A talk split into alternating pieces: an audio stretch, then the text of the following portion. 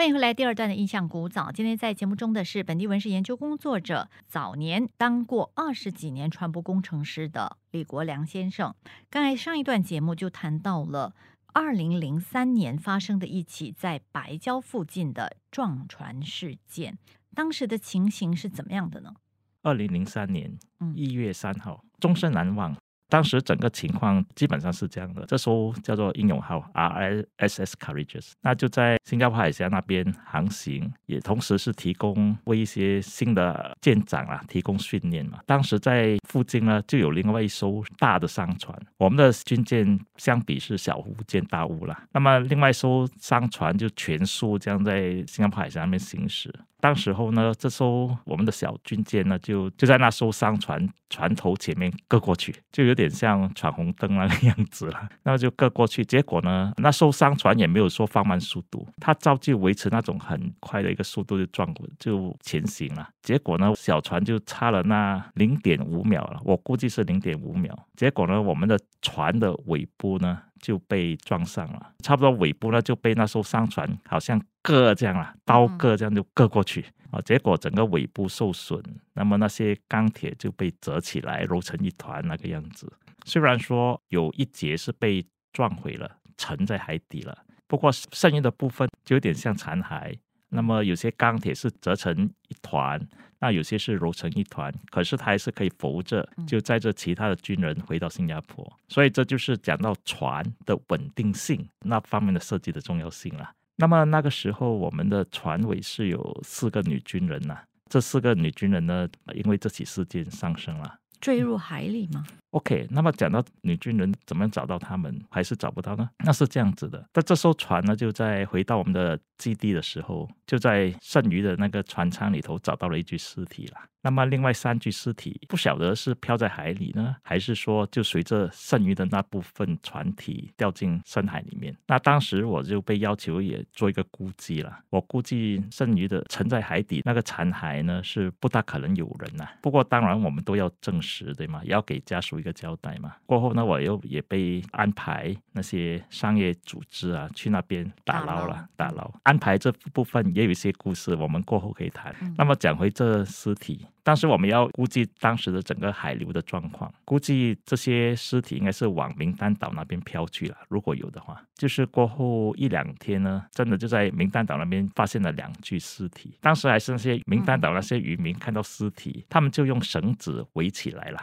围起来的就是避免这些尸体会飘到别的地方去嘛，哈。嗯然后他们早上就把它围起来，到了傍晚打鱼回来了，才通知有关当局说，哎，有尸体了。也就是他们早上出海的时候就发现了。对他们出海发现，就用绳子给围起来，靠近海岸了了，OK，靠近海岸了。它是拴在海岸边，那么是比较粗的绳子，就可以防止尸体会流流出去了。所以他他们就到了傍晚才通知有关当局，然后印尼当局通知新加坡，这样结果就证实两具尸体了。那么刚才说过船上有一具对吗？那么还有一具去了哪里呢？嗯，估计或许名单岛那边有可能会看到了，因为看到两句，可能就第三句。不过可能当时那些渔民也没有去管哦，结果就继续往南漂，就漂到印度洋，就往澳洲、印度洋那个方向漂过去了。嗯所以最后那具尸体是找不到了。那么找不到的话，不过就还是要有一个交代，对吗？就必须要把沉在海底那那一部分残骸给捞起来，那么才能够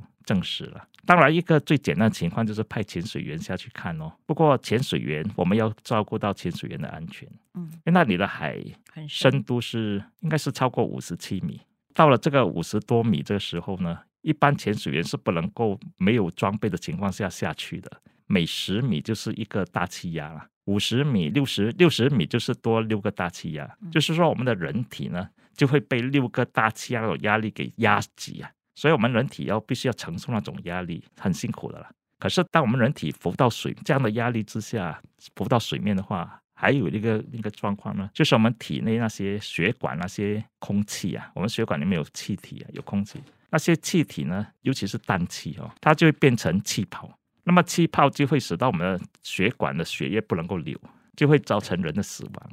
所以我们就必须要注意到这些环节了，所以不可以随便就把潜水员给掉下去那种深度，所以不可能啊。那怎么办呢？那么当时我就负责去找那种商业的潜水员。就是那种深海打捞的，会找到那种沉船的。是的，那时候我们在洛阳那个地方就有好些这种公司啦，可以做这种打捞工作。可是他们要找那种专业潜水员，还要有那种专业的，我们叫做潜水钟啊。潜水钟是让这些专业潜水员在里头，那么可以帮他们调稳那种压力等等啊。是铜制的吗？铜做的吗？那种很重的吗，对对，很重的那种钟，我那种叫 diving bell，真嗯的是一个钟，那么人呢就坐在里头，有需要的时候他才出来的，是很重很重的，的，对对，很重的。是铜制是金属的，对金属的，金属的，而且是完全密封的。那么这些潜水钟啊，还有这种专业潜水员，都是从国外飞过来啊，所以这些都也需要一些时间啊。那么安排好了，就准备出海咯。去到那地方要几个小时了，从新加坡东部去到白礁要几个小时的时间了。我不晓得那些记者啊，为什么消息这么灵通诶？当我们在那间商业机构在讨论的时候啊，讨论怎么样去救援的时候，哎呀，这些记者已经去到那边啊，去采访了了。那时候我是见不得光啊，